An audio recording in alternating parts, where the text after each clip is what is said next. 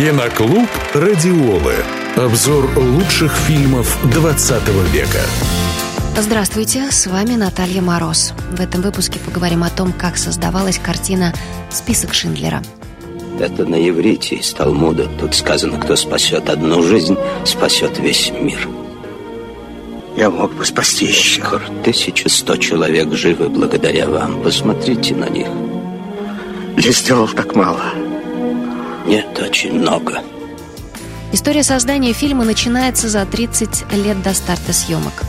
Инициатором проекта выступил выживший в годы Холокоста Полдек Пфеффербер, которого от смерти спас немецкий промышленник Оскар Шиндлер – Полдок написал первый вариант сценария в 1963 году, а в начале 1980-х на основе воспоминаний Пфефферберга австралийский писатель Томас Кеннели выпустил исторический роман «Ковчег Шиндлера».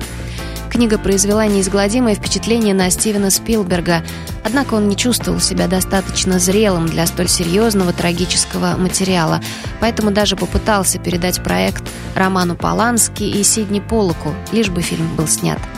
Однако в начале 1990-х Спилберг все же занялся проектом, правда при поставленном продюсерами условии, что сначала он снимет «Парк юрского периода». Проводя кастинг, режиссер отказался от звездных кандидатур, считая, что известность – верный враг достоверности. Выбор пал на малоизвестного на тот момент британца Лиама Нисона. Комендантом концлагеря стал Рэй Файнс. Актер не только изучал хронику с геттом, но и общался со знавшими его узниками концлагерей. Вы что, инженер? Да, мое имя Диана Райтер. Унтершафтюра. Яволь! Расстрелять. Герр-комендант, я выполняю свою работу. Да, а я свою. Не думаете, что этого достаточно? Уверен, что вы правы. Снеси фундамент, залей новый, все сделай так, как она сказала. Съемки проходили примерно в тех же местах, где разворачивались реальные события. В кадре можно увидеть действительную квартиру Шиндлера и экстерьер его фабрики в Кракове. Разумеется, авторам не позволили снимать в Аушвице, но группа смогла возвести все необходимые постройки недалеко от этого концлагеря. Картина с огромным успехом прошла в мировом прокате и получила множество наград и премий.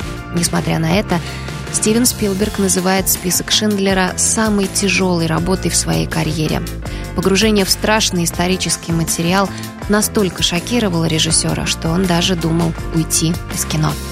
Киноклуб «Радиолы». Слушайте завтра в это же время на «Радиоле», а также на сайте радиола.ру.